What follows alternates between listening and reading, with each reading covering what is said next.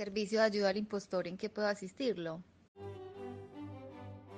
No es muy raro que alguien se encuentre insomne y aturdido de sentido alguna noche y que este desvele se encuentre cuestionando con una filosofía criolla tal vez algunas obviedades de nuestra existencia.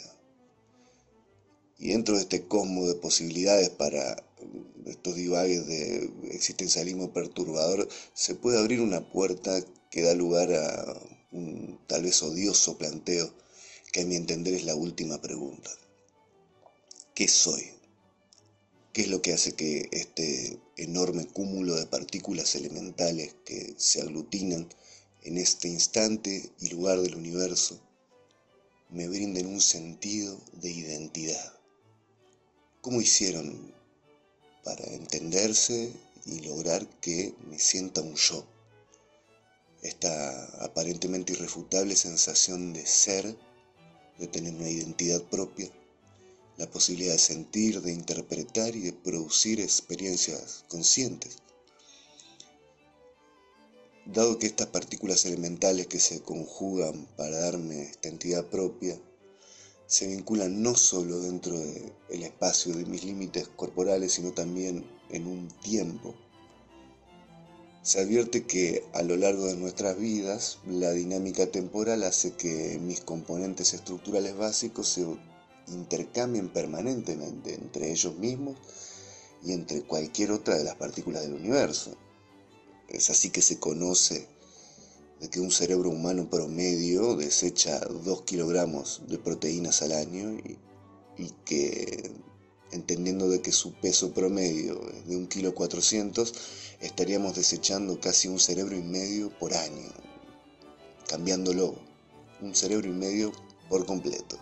Entonces, si mi estructura cambia permanentemente, pero mantiene una organización que da lugar a que yo conserve mi identidad, ¿qué es esa identidad? ¿No seremos acaso una permanente reversión de nosotros mismos? O peor aún, ¿no somos permanentes impostores de nuestro propio yo? Bueno, para la gente seria, responsable y algarabía dudosa que tiene estos episodios de insomnio, existen píldoras para dormir. Pero el resto, bueno, el resto solo contamos con la fortuna de la existencia del servicio de ayuda al impostor.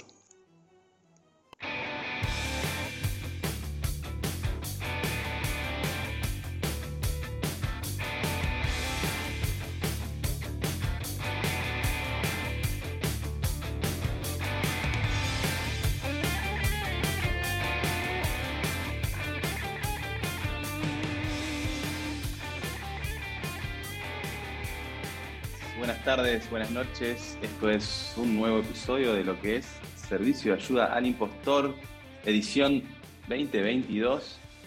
Eh, esta es una edición especial en este nuevo año porque tenemos un invitado muy especial. El aficionado a la filosofía de la mente, Germán Pisiocchi.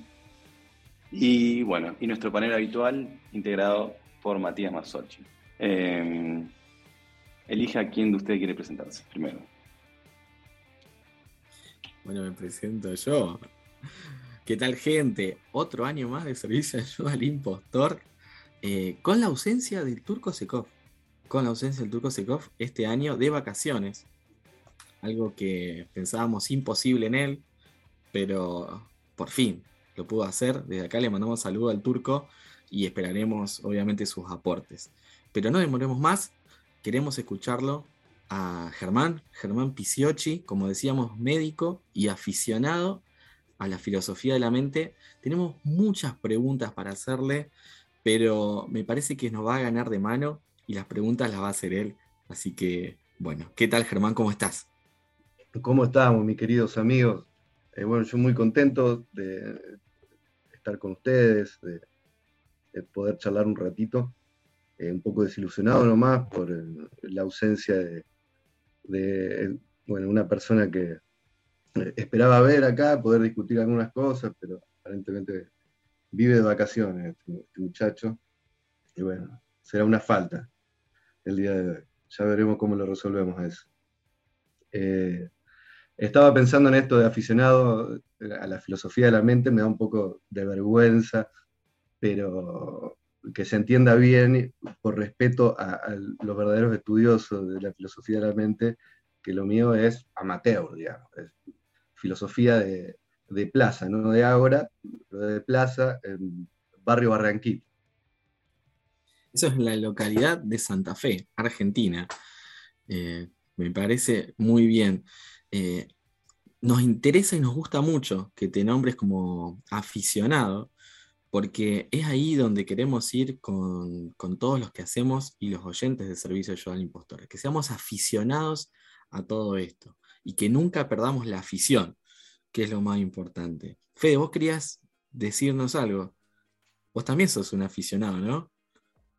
Yo soy como un aficionado serial siempre tengo nuevas aficiones. ¿Y qué, más lindo que ser aficionado a algo, ¿no? Es la pasión que uno encuentra sin mucho pergamino ni, mucho prejuicio para entrar en algo nuevo. Así que, que nada, que nada más lindo que aprender, que aprender de alguien de, que, realmente tiene pasión sobre un tema que, busca su tiempo libre para aprender. O sea que, nada, no lo tomes como mal. Aficionado es, es, un, gran es algo, una palabra muy noble, ¿no? Para un La verdad que algo. Sí. ¿Y cuándo deja uno de ser aficionado en una materia? Esa sería una pregunta también. ¿eh? Eh, seguramente cuando carezca de este entusiasmo del que vos hablás. Eh, sí, la verdad que es muy lindo tener algún canal, sobre todo para, para indagar en la, introspección, para, para, divagar, para que te acompañe cuando vos tenés insomnio tener algunos de esos tópicos para, para charlar, qué sé yo, hay gente que, bueno, que indaga sobre el universo, hay gente que indaga sobre cualquier cosa, sobre los problemas, eh, hay gente que indaga sobre las deudas, lamentablemente, pero ahí está bueno tener algo más noble, más, más sano, de alguna forma, eh, aunque no menos perturbador muchas veces, como es la, filosofía de la mente, y, poder eh, detenerse a pensar, y a divagar y aprender también sobre Bueno, Germán, ¿qué es la filosofía de la mente en este caso? ¿Cómo podemos empezar a pensar sobre esto? Bien, eh, yo le puedo, les puedo dar una opinión de lo que es para mí la filosofía de la mente. Eh, mi humilde opinión, más que un concepto general, implica, bueno, hacer un, un trabajo reflexivo este, y siempre con escepticismo sobre esta porción nuestra que eh, en nuestro sentido común excede a lo corpóreo. Eh, nuestra cultura occidental y muchísimas otras culturas y religiones eh, vivimos con un supuesto de que nuestra ontología, o sea, nuestro nuestro ser entero, nosotros como entidad tenemos un, desdoblamiento entre lo que se corresponde a lo material y al terreno de la física, y otra cosa que se corresponde eh, a lo que, bueno, fue adoptando un montón de metáforas, de, alma, espíritu, eh, posteriormente mente, yo, conciencia, pero son metáforas de lo mismo, por ahí con diferentes impregnaciones, alguna con una connotación más religiosa y otra más con una perspectiva un poco más eh, experimental o abocada al estudio mm, a partir del surgimiento de los paradigmas científicos. No obstante, las dudas esenciales de esta, esta otra porción de, no corpórea de nuestra integridad, eh, las dudas esenciales siguen siendo la misma, de qué se trata cuál es su naturaleza y cómo se conjuga la mente con el cuerpo, o sea, cuál es la interfaz que existe entre esto y el otro. ¿No? Em, Bien, sería entonces esta dualidad, como decís, eh, para empezar a pensar entre cuerpo y todo aquello que no es cuerpo, por así decir. Exactamente. En, una persona. ¿Y qué podemos pensar sobre eso? bueno, sobre esto hay, en principio hay dos líneas, dos vertientes eh, mayúsculas a, la manera de pensar esto, que son el dualismo y el monismo, por otro lado, en contraposición al dualismo. El dualismo puede ser, clásicamente esto es un resumen demasiado exagerado, pero eh, puede ser un dualismo de sustancia, que dice que existen dos sustancias, una que es la máquina y otra que es el fantasmita dentro de la máquina, ese un mito que, que, sale volando cuando nos morimos en, los dibujitos. Y, y, por otro lado, un dualismo de propiedades que habla de que existe un cuerpo, pero también existe otra propiedad que no se corresponde con las leyes de la física, que tiene este, leyes aparte que todavía no comprendemos y que em, para poder entenderla tenemos que utilizar una lógica distinta a las de la mecánica general y la física general, las leyes universales de la termodinámica. Eh, estas dos, dentro de lo que es el terreno científico y filosófico contemporáneo, eh, medio que están bastante en desuso ya porque no, bueno, no se corresponden con las lógicas que, nos manifiestan las evidencias experimentales desde 1950 o, antes incluso hasta el momento.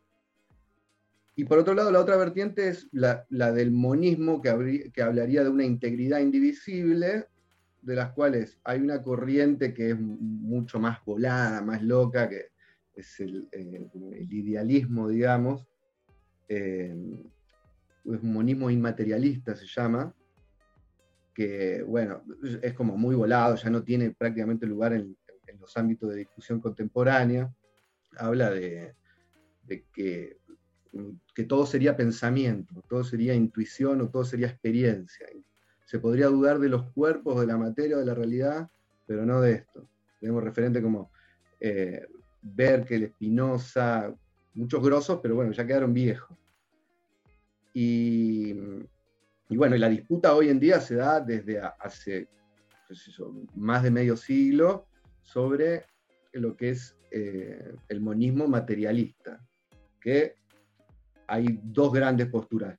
Los eliminativistas que dicen de que directamente la conciencia o la mente no existe, que es una ilusión del usuario, que es algo dicen por ahí como un copiloto que, no maneja pero molesta, que es un, espectador, digamos. Esos son como los más fundamentalistas, eh, que se llama incluso fisicalismo, da lugar al fisicalismo de la caja negra, Que, como que no importa tanto qué es lo que, lo que hay adentro, pero se sabe que tiene que ver con átomos y cuestiones químicas.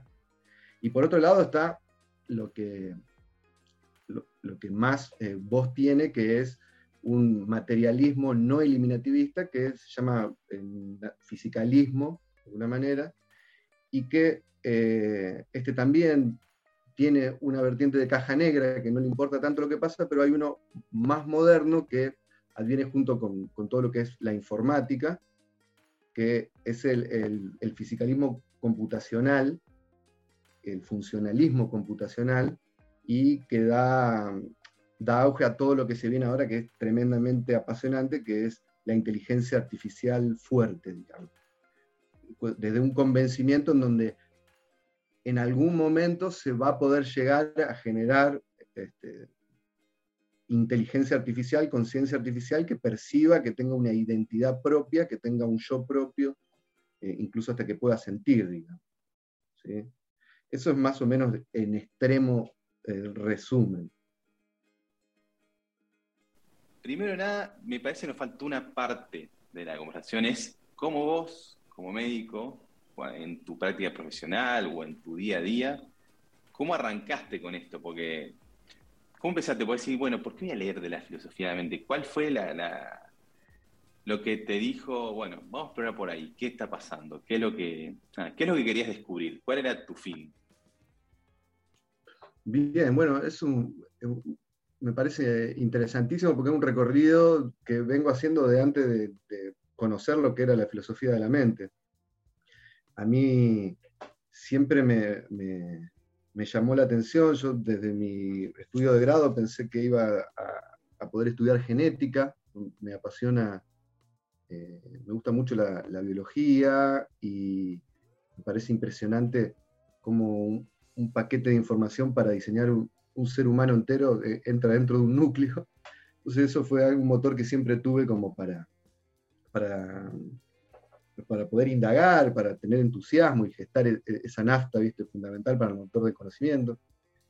Y, mientras, cuando, después de recibido, haciendo algún trabajo, me ha tocado, eh, trabajando generalmente en ambulancia, en urgencia, hacemos los médicos cuando empezamos, me tocó casos eh, de, salud mental, de psiquiatría.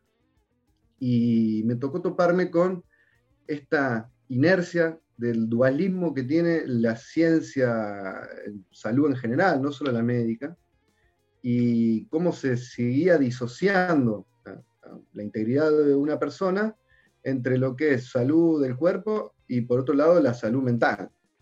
Y veía como la medicina general tenía este rechazo a decir, no, no, esto no tiene nada, o no tiene nada orgánico, es eh, mental o es psicológico, como que si lo psicológico no fuera algo superveniente, es como para, para vos en, en, en tu discurso, si un software no tendría nada que ver con un hardware. Eh, esa disociación que, prácticamente no tiene mucho sentido. Obviamente que vos para tener un software necesitas un soporte, eh, más allá que pueda estar escrito en código binario, lo, que sea, necesita un soporte físico que le brinde entidad y, no tiene mucho sentido separarlo dentro de, lo que es salud en un humano. Entonces, bueno, a partir de ahí empecé mi recorrido en lo que es psiquiatría, neuropsiquiatría, eh, salud mental. Eh, y bueno, esto me, interpeló eh, siempre. Hay construcciones nosológicas, o sea, categorizaciones de enfermedades dentro de lo que es la medicina, en donde se habla de, cuestiones como, por ejemplo, psicosis inorgánica. Muchas veces. o términos de patología orgánica versus otro tipo de patología que no tiene que ver con nada del cuerpo. Y bueno, esto muestra un anclaje eh, de, todo el dualismo que tenemos en nuestro sentido común que no nos permitió poder, desde la salud por lo menos, poder desembarazarnos hasta el, día de hoy, que tenemos hospitales generales, pero monovalentes para la salud mental no están integrados dentro de la salud en general. Y paradójicamente, quien viene a romper un poco con esta cuestión y darle un poco de sentido y ponerla, poner a la conciencia o a la mente dentro del laboratorio, eh, son otras disciplinas paralelas, como por ejemplo, bueno, la informática ahora más moderno, pero lo hizo la matemática, lo hizo la física cuántica mucho, y si hay algunos que saben mucho, pero mucho, mucho, de la conciencia eh, son los que hacen marketing.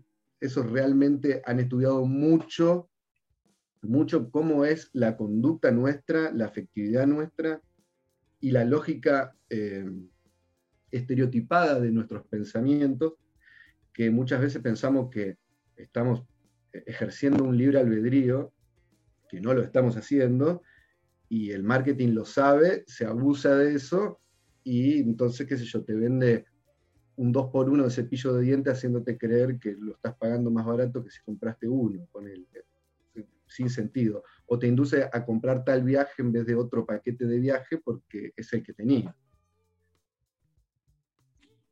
Bueno, sí, la verdad que genial.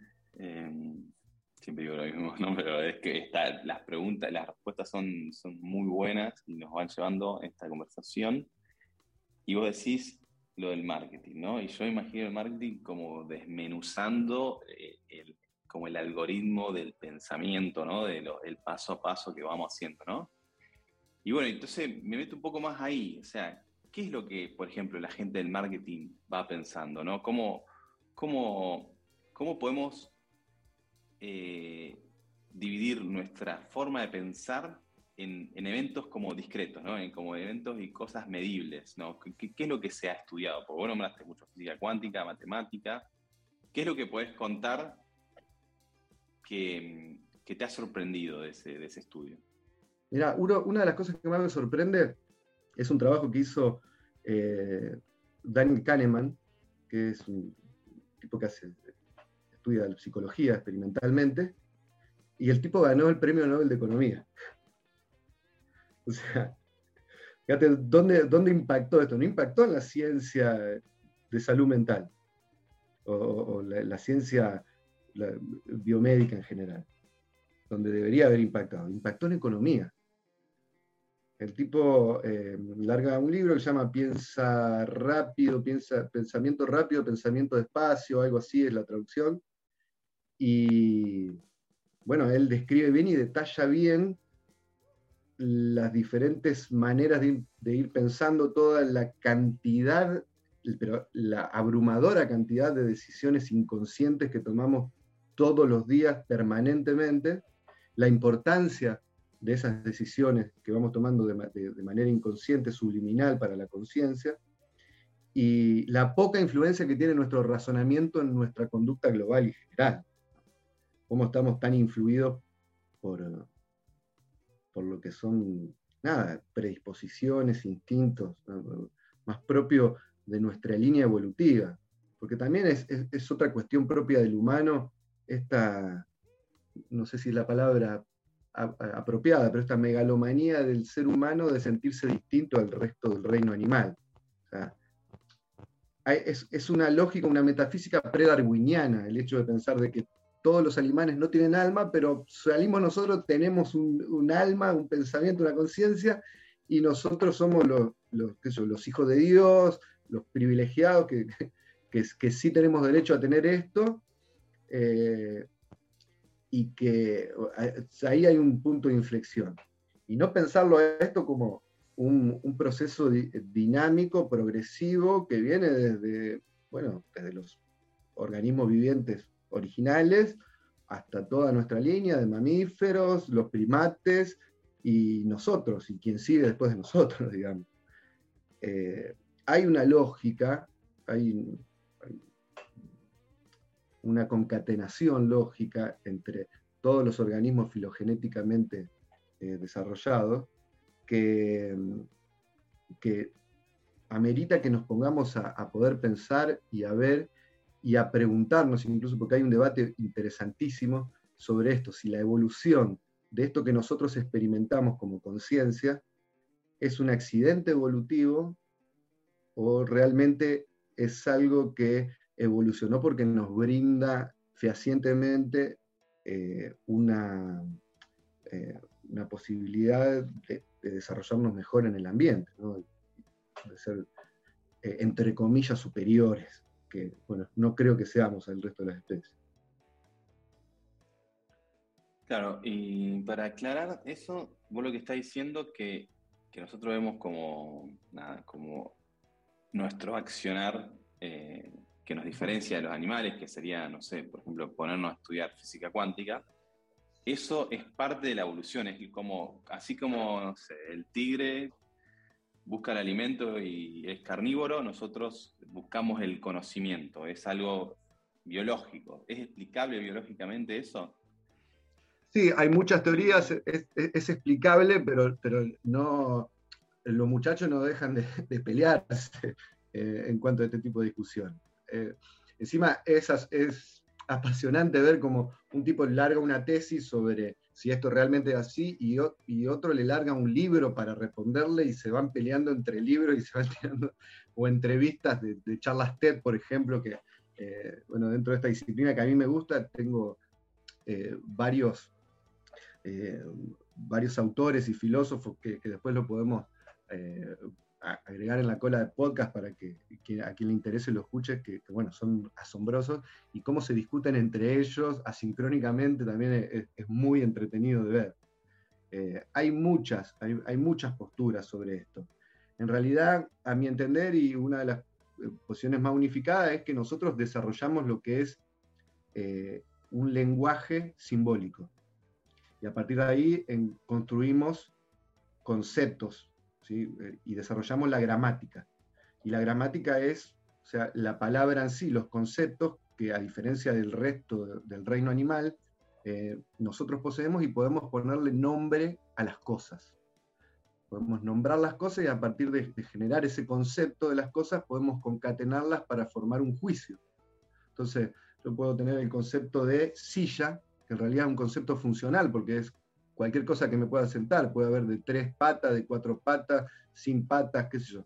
Pero es un concepto funcional y otro concepto calificativo como cómoda o incómoda. Pues yo los concateno y armo, después de un concepto, un, un juicio. ¿sí?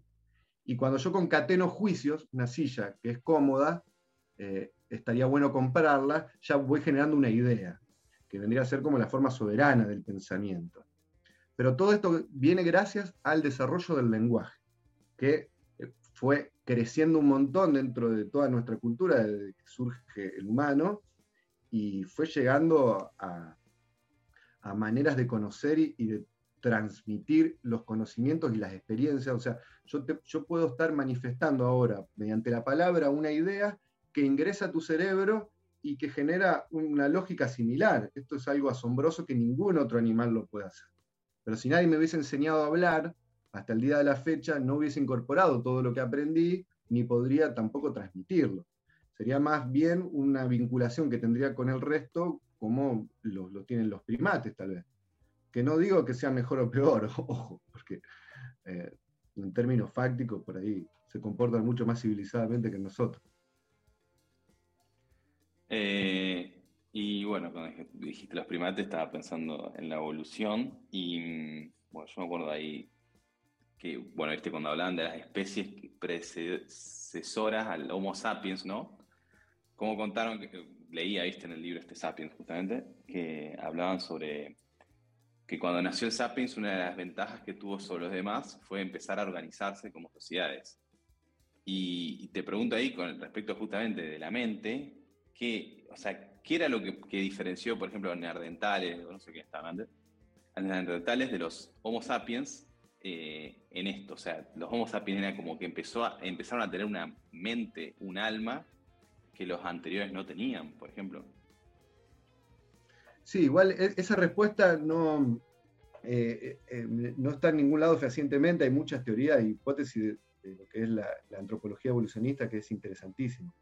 Pero la gregaridad, que es esta capacidad de, bueno, de, estar juntos y, juntarnos en micro sociedades y hacer clanes, familias y demás, eh, ya incluso lo podemos, lo podemos ver en, otro tipo de mamíferos, en otro tipo de, incluso insectos, ¿viste? que tienen sociedades organizadas con jerarquías y no es propio del humano. Lo que sí es propio del humano es la manera de transmitir esto.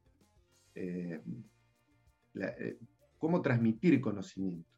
Y en la era precientífica del origen de, cada una de las civilizaciones, eh, todos paralelamente, de alguna u otra forma, tendían a brindarle cierta espiritualidad a, los componentes de, la integridad del humano. Eh, la gran mayoría de las culturas aborígenes o del resto de las civilizaciones que nosotros conocemos eh, tienden a generar de alguna forma una deidad para dar explicación final a cosas que, se nos escapan, que hasta el día de hoy no le podemos dar explicaciones, y a lo que hay adentro nuestro, o sea, el espectador que hay dentro de nuestro teatro cartesiano. Este, que el sentido común te dice que la conciencia es como una película, como un teatro cartesiano, dicen algunos, en, honor a Descartes, que, él inaugura en la filosofía moderna el dualismo cartesiano. Pero hay quienes se preguntan, si la conciencia es un teatro cartesiano, ¿quién es el espectador? Bueno, ante esa pregunta siempre surgieron, explicaciones metafísicas. Es como, por ejemplo, eh, cuando sale el sol. Cuando sale el sol, por, lo vemos en el amanecer y se esconde en el atardecer. Clásicamente, todas, eh, por una cuestión lógica de obviedad, eh, todas las civilizaciones pensaban que el sol se movía, que salía de un lado y que se escondía en el otro. hasta que muchísimos años de evolución después de la cultura, viene un tipo a decirte, no, no, la que gira la Tierra alrededor del Sol, no es el Sol. Y costó un montón que, le crean al tipo, porque el sentido común te dice, no, es que se mueve el Sol. Nosotros vemos, estamos quietos, sale de un lado y se esconde en el otro. Eh, el que se mueve el Sol, no es la Tierra. Bueno, costó mucho tiempo, incluso casi le cuesta la vida al tipo eh, que se tuvo que desdecir. Hablo de, de Galileo, para, para que no lo maten, ¿viste? Porque no creían, bueno, y con esto de la mente, es muy difícil desarrollar el sentido común de que tenemos experiencia y de que tenemos un mundo interno de pensamiento y sobre todo ese anhelo que eh, está muy arraigado en nosotros, eh, que es poder trascender a la finitud del cuerpo. Hay un miedo original a cualquier ser humano que por más que uno lo niegue, lo tenemos todo, está implícito en todo, que es el miedo a la, muerte. O sea, la sensación de finitud, saber que tarde o temprano, caput, no estamos más, es algo angustiante y que de alguna forma infantilmente ese, ese miedo o ese temor lo apaña la idea de que, bueno, pero hay un fantasmita dentro tuyo que va a trascender a esto y que va a vivir más allá de esto. Entonces, esto genera otro anclaje para que se arraigue tanto esta idea eh, del fantasma dentro de la máquina. Bueno, vos sabés que yo ayer, justamente ayer, pasé por la universidad y pasé por el, por el museo de, anatomía, ¿no? Fui con, una amiga que estudia medicina y yo, pasamos y bueno, nos pusimos a mirar ahí, vimos un cerebro, un corte, un par de cortes transmensales, un par de cortes de, riñones y bueno, o sea, varias partes del cuerpo ¿no? que, que, tenían una función lógica, ¿no? Y, entonces a mí, con todo esto que estamos hablando, me piensa es, dónde está, eh, cómo, cómo, la posicionamos la mente, o sea, en qué parte está, cómo, cómo la podemos ver o cómo la podemos, no sé cómo decirte esto, trasladar, se puede trasplantar la mente, por ejemplo. Bueno, eh, en, ese campito es donde se matan los muchachos hoy en día y, se, dan todas las peleas de, los, de eh, profesores de filosofía de la mente, de Daniel Dennett, de Searle, de, qué sé yo, Ramachandran, David Chalmers, son como los este, representantes de las, distintas hipótesis. Ya casi que ninguno de ellos eh, sostiene algún vestigio de la idea de que existe una sustancia paralela al cuerpo, eso ya medio que está descartado, excepto por David Chalmers, que es el más loquito de todos. Eh, la gran mayoría acepta de que, bueno, eh, a ver, tiene un materialismo que es no eliminativista, se llama, lo que da lugar a teoría de identidad, que después fue teoría de identidad de casos, teoría de identidad de tipos, perdón, primero, después de casos, que dio lugar al funcionalismo. Entonces se entiende de que no vamos a negar de que existe una entidad que es la misma metáfora de lo que era el alma, el espíritu, la mente, el yo, es una metáfora laica, pero sigue siendo lo mismo, esa parte de la experiencia vital, esta película interna que tenemos, estas capacidad de experimentar experiencias, y valga la redundancia, eh, no es muy difícil desembarazarse. El sentido común, ¿cómo, ¿cómo hace para...? A ver, es muy angustiante para cualquier ser humano saber que es átomos. O sea, es una gran asociación de átomos. ¿Cómo, es muy difícil de tolerar eh, esa verdad. ¿Cómo mierda me dicen de que yo soy solamente materia o energía y materia? Este, hay algo más, hay algo más que me da una identidad, que me acompaña desde que yo nací, me sigo llamando de la misma manera, sigo siendo yo el mismo. Esta película eh, va de corrido, tiene cortes comerciales cuando me voy a dormir nomás, pero, pero la película la tengo siempre, digamos. Eh, y entonces, este funcionalismo, que es un materialismo que no es eh, eliminativista, habla de lo que es la superveniencia del sistema y de que eh, la mente forma, es como de alguna forma una función del cerebro, que eh, emana de ella, tal como la, fotosíntesis es una función que van haciendo las diferentes, los diferentes compuestos de una planta y los complejos enzimáticos de una planta, o la digestión que hacemos los humanos. Es un proceso que está a cargo de un montón de estructuras eh, macroscópicas y microscópicas. Bueno, la conciencia o la mente en realidad eh, también forma parte de un proceso global que involucra obviamente al cerebro, pero no solamente al cerebro, sino a todo el cuerpo, y está completamente impactado y condicionado por todo el entorno y mi historia biográfica, eh, por todos los vínculos que yo tengo de naturaleza humana, todas las cosas que me pasaron, lo que aprendí, lo que desaprendí, lo que no aprendí, lo que comí, lo que no comí. Pero al fin y al cabo estamos hechos de, de lo que incorporamos, lo que digerimos, somos materia, y de esta materia hay superveniente una estructura que no encaja con la lógica espacio-temporal, de forma tal de que eh, la ubicuidad de la conciencia, que es algo perturbador, o sea, encontrar dónde está alojada la conciencia, es una pretensión que siempre tuvo la ciencia en general, medio que se está abandonando hoy en día. Y, se entiende de que eh, la conciencia es, un, epifenómeno que no está alojado en alguna parte, sino que está compuesto por miles de estructuras que van brindándole cada uno de sus ingredientes.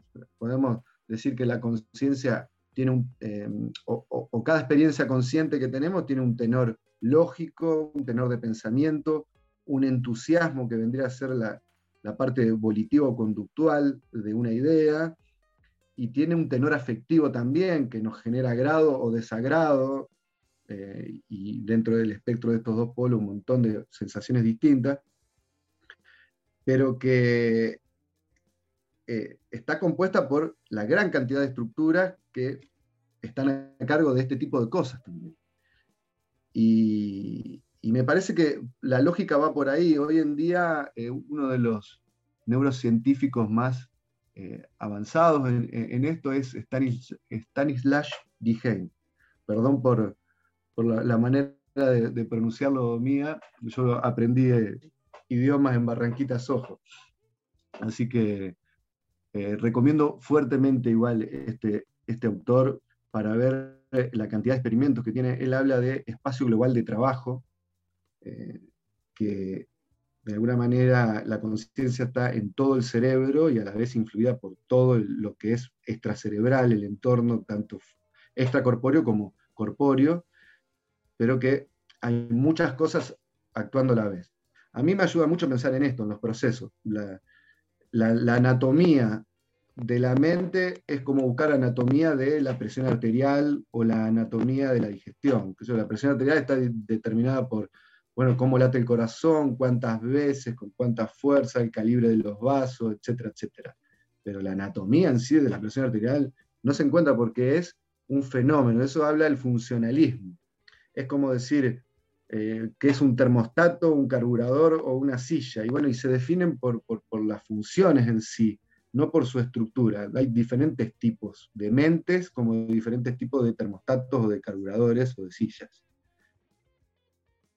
Bueno, y ahí, en realidad, todo lo que ibas contando, me quedo con una cosita ahí que, ahí la tengo pensando. La pregunta que es, cuando vos hablas ¿no? de, que, de la conciencia, ¿no? que es un, proceso ¿no? de, uno, de los, uno de los cuantos que hace el cerebro, me imagino, o, sea, la parte de nuestro organismo, y, y qué es lo que, que, hay evolucionado ¿no? en el campo científico, en, en, lo que es automatización de eso. Pues yo imagino que si nosotros queremos replicar de alguna forma ciertas acciones que, que realizaría ¿no? de, manera automatizada, ¿no? con esto de, la inteligencia artificial fuerte, que es lo que se está viniendo, ¿qué, qué avances hay en el tema de replicar la conciencia? ¿no? Y, si tenés una explicación de más o menos cómo, si viste alguna vez cómo funciona ese tipo de algoritmos. Bien, eh, bueno, dos cosas. Primero, respecto de lo que es conciencia para el mayor problema que tiene el estudio de la conciencia es que vos no vas a encontrar ninguna definición acabada de, conciencia. Se llama el problema de la polisemia, porque es como el tiempo. cuando vos hablas del tiempo, todo el mundo siente entender de qué hablamos, pero ahora cuando tenés que definir el tiempo, se queman los papeles a cualquier persona. La conciencia es lo mismo. Eh, la conciencia tiene un millón de definiciones, ninguna aceptada unánimemente por la comunidad del pensamiento. Eso primero por un lado. Eh, y volviendo a la pregunta, lo que me, me decís sobre inteligencia artificial. La inteligencia artificial, los mayores avances que yo conozco son en el terreno de lo teórico eh, y de ejercicios intelectuales. Hay muchos ejercicios que hablan sobre eh, o cuentos o relatos sin haber inventado nada que, rompa los esquemas o por lo menos que yo conozca porque este tipo de tecnología no es mi área, no, es mi expertise, seguramente incluso vos debes saber mucho más que, cualquiera de nosotros de, lo que es el, desarrollo de software de inteligencia emocional. Pero, pero sí, dentro de las líneas teóricas están los que están convencidos de que en un futuro se va a poder crear eh, conciencia artificial y están los que dicen que nunca, o sea que una, calculadora nunca va a saber sumar, solamente tiene algoritmo, pero, o sea, te da los resultados algorítmicamente, pero saber sumar, no, no sabe. O otra, otra mm, posición que hay es que dice de que las máquinas pueden estar desarrolladas cada vez más para darnos respuestas y pueden llegar a darnos respuestas que nosotros no podemos darnos, pero lo que nunca van a poder hacer es hacerse las preguntas. También, en el terreno de lo hipotético. Esas son como las dos posturas grandes dentro de lo teórico. Recomiendo muchísimo, para quien le interese esto, un texto de eh, Daniel Dennett, que es uno de mis eh, favoritos dentro del campo de la filosofía de la mente. Recomiendo las charlas TED de él también. Y él tiene un texto que se llama eh, Where Am I? y hace un recorrido sobre, bueno, no lo quiero spoilear mucho, sobre una persona que va cambiando el soporte de su propia conciencia, o sea, la pasa de cerebro, la pasa a software para volver a pasarlo a otro cerebro, y bueno, juega mucho con eso, eh, eh, pero siempre en el plano de lo teórico, o sea, de lo que podría ser en el futuro. Ahora, en ciencia cierta, en informática hoy en día, hasta dónde se han logrado los avances, eh, bueno, son noticias día a día, viste que todos los días sale algo nuevo, asombroso, pero yo creo que estamos a años luz todavía de llegar a construir una máquina tan, tan impresionante como la que construyó la naturaleza, que es el cerebro. Bueno, y como esto es, es, un ida y vuelta, y, no quiero siempre sonar yo el que hago las preguntas, ¿no? Eh, me parece que una parte de la filosofía justamente es hacerse preguntas. Entonces ahora lo que te pregunto a vos es hacer una pregunta, ¿no? Sobre, sobre esto, ¿no? Para que disparar nuestro, nuestro pensamiento ¿no? y empezar a indagar un poco más. Es que eh, totalmente, Fede, e, esto es lo más apasionante, porque la filosofía de respuesta no te dan ninguna. Cuando tiene la respuesta de algo, deja de ser terreno de la filosofía. Entonces, es todo generar preguntas. Cada cosa que se avanza eh, abre la puerta a muchas otras preguntas. Eh, y eso es, creo que, eh, mi afición por esto es, tiene este motor. Toda la, cantidad de preguntas que pueden existir, eh, que es material para, para periodos de insomnio, ¿viste? y, poderse divagar en estas cosas.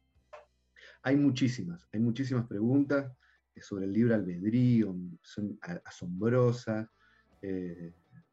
hay una que me gusta mucho, que es un ejercicio intelectual, que dice, que si en un futuro, digamos, con el tiempo arbitrario, 200 años, y que no se pudrió todo, eh, se desarrolla un escáner atómico que puede agarrar cualquier estructura y escanear átomo por átomo y conectarse, eh, conectar esa lectura, ese escaneo con una impresora biológica, y que imprima eh, átomo por átomo una estructura. Entonces, te agarramos a vos, te, hacemos ese escaneo atómico, átomo por átomo tuyo, y con esta impresora imprimimos átomo por átomo cada uno de, los componentes estructurales de, tu extensión corpórea.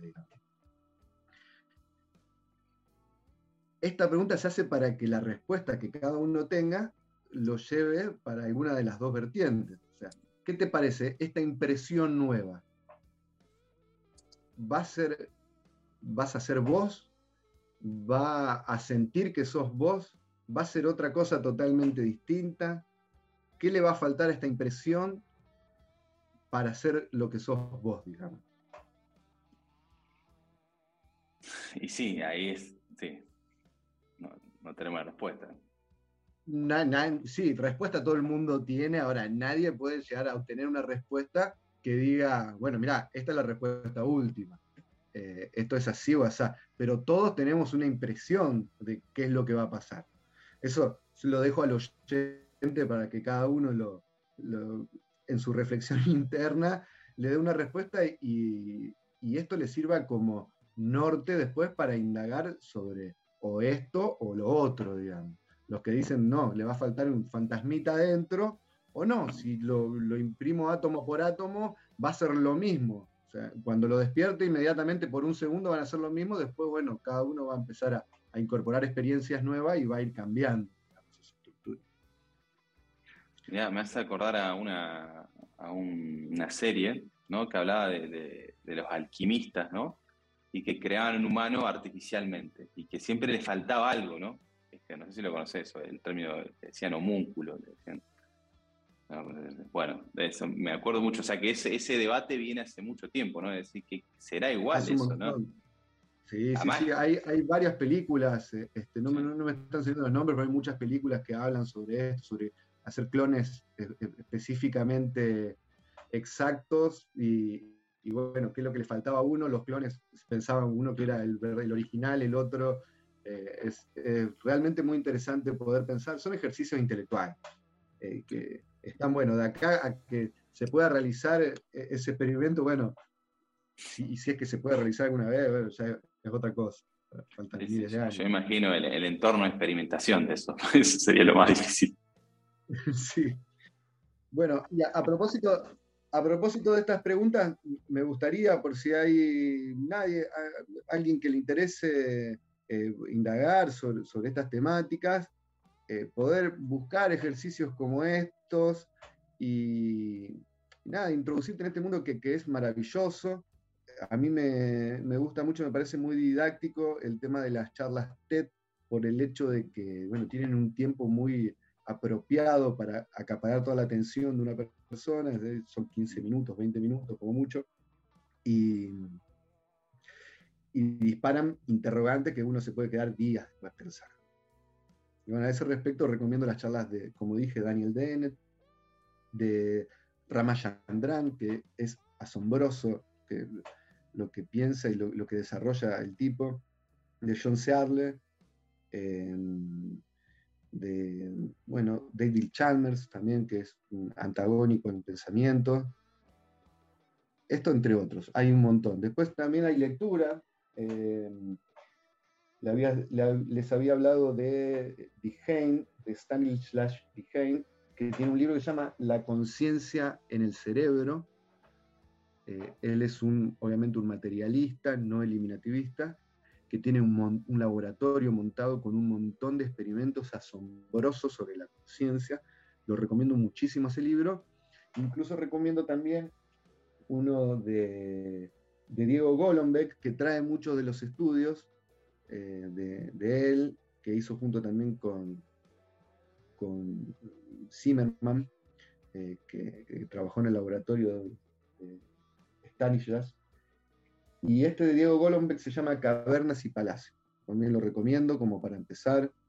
Eh, no son textos muy complejos ni que haya que tener mucho conocimiento de background para, para, poder seguirlos, son a menos.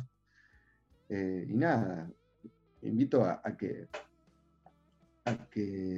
puedan ser los directores del contenido de sus insomnios y no dejen que, los agarre de imprevisto sin material para poder divagar cuando les toca. Si no, la mente juega trucos, dice, y, te puede llevar a cualquier lado. Mejor guiado. Sí, eh, entonces, claro, vos me decís esto y yo digo, con esto voy a quedarme despierto tres días seguidos, bueno, o sea, pues si me pongo a pensar, digo, ya está, ya está, no duermo más. Es más, apago la luz, que ni me doy cuenta, y sigo y sigo. Eh, vos sabés que, bueno, ya sé que como que lo habías terminado, pero quiero una última preguntita con eso, que están muy buenas las referencias y, y nada, yo imagino, bueno, leyendo todo esto, pero me gustaría saber cuál es para vos lo... ¿Cuál es el ejercicio que vos haces para, para trabajar en la filosofía de la mente? Decir, vaya, sé que no trabajás en eso, pero es como que como trabajar vos pensándolo. O sea, ¿cómo, cómo se piensa la filosofía de la mente, cómo uno se abstrae de eso y empieza a ver la conciencia desde, como desde afuera, ¿no? Eh, eso nomás quería saber como última pregunta, es cómo, cómo empezar a pensar la mente desde afuera, ¿no? Bueno, eh, eh, la esencia de la conciencia es que es un terreno totalmente privado. Eh, hay dos cualidades que todavía la ciencia no pudo, no pudo demostrar ni explicar, que son los cualias, de alguna forma las experiencias subjetivas que tiene cada persona, lo inefable, lo que no se puede decir de las experiencias. Para explicarlo hablan de la rojedad del rojo, por ejemplo. ¿Cuál es la rojedad de tu rojo? Bueno, eso solamente lo vivís vos, es para tu instancia privada. Es muy privado, es tuyo. Y por otro lado, algo que es un, un T-pop, un tema para otro podcast, que es la, intencionalidad y, y, todo lo derivado, que bueno, que es algo extremadamente complejo y es cómo nosotros pensamos y versamos las cosas en función de otras cosas. Es algo que incluso me cuesta muchísimo poder explicarlo y entenderlo del todo. Eh, pero que habla de em, cualidades que tiene la mente que son únicas. Dentro de ese terreno individual y exclusivo, eh, en donde estamos de alguna forma atrapados en ese interior tan privado, cada uno tiene una percepción dinámica de, lo que son las otras mentes. Y de hecho, en filosofía de la mente existe el, dilema de las otras mentes, eh, con una postura que es como polar, de solipsismo, donde se podría llegar a entender con una lógica de escepticismo extremo, de que soy yo el único que tiene mentes, porque a las otras mentes no puedo acceder, o, bueno, otro tipo de teorías también es un tema interesante eso. La cuestión es que a mí una de las cosas que más me devela es esto de, del yo, del punto de vista, que me parece lo más central de la mente.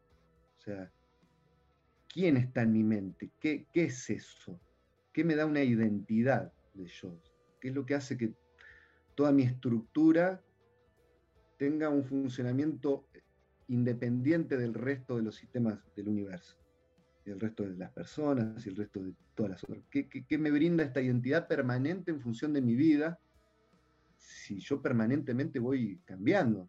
Mis componentes estructurales se van cambiando, pero sin embargo yo tengo la sensación de que soy la misma cosa, la misma persona desde chiquito.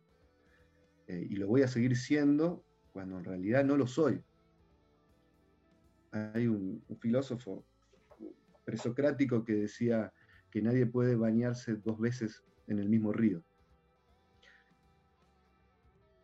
Y se suele entender como que en realidad nadie puede vivir una experiencia dos veces, porque va a ser otra persona la que lo vive, por más parecida que sea la experiencia. Pero hay otra interpretación que en realidad dice que, que eh, esta frase a lo que hace referencia es que ese río que va cambiando completamente, en realidad somos nosotros. Y que el que no se puede bañar es la, experiencia, que se podría repetir en, sus variables externas. Pero lo que nosotros eh, tenemos intrínsecamente es este permanente cambio que no se condice con la lógica longitudinal de mi identidad personal. Y ese es uno de los debates que, internos, viste, mío, que, más me desvela. ¿Cómo, ¿Cómo, es posible este centro de gravedad narrativa que de mi identidad personal, de mi nombre, de, mi historia? Yo creo que lo que más lo sostiene es la historia de uno. Y, qué sé yo, verse en el espejo todos los días, si me vería en el espejo cada 20 años, posiblemente no me reconocería. Eh, pero bueno, eso me, parece asombroso. Bueno, eh, la verdad que estuvo muy bueno todo lo que hablamos y yo pienso que este, este podcast va, a generar mucha gente insomne, ¿no? Pensando en esto, va a quedar pensándose, lo cual también está bueno, siempre está bueno pensar, ¿no? Y mejorarse uno. Así que, que nada, muchas gracias y bueno, por favor un cierre, un saludo al, al panel que no está ahora y nada. No, no, el agradecimiento es para ustedes, chicos, muy, muy divertido. Eh, y es hermoso compartir eh, gente que, tenga estas inquietudes o poder transmitir inquietudes, porque algo que no tengo al respecto de esta materia son certezas.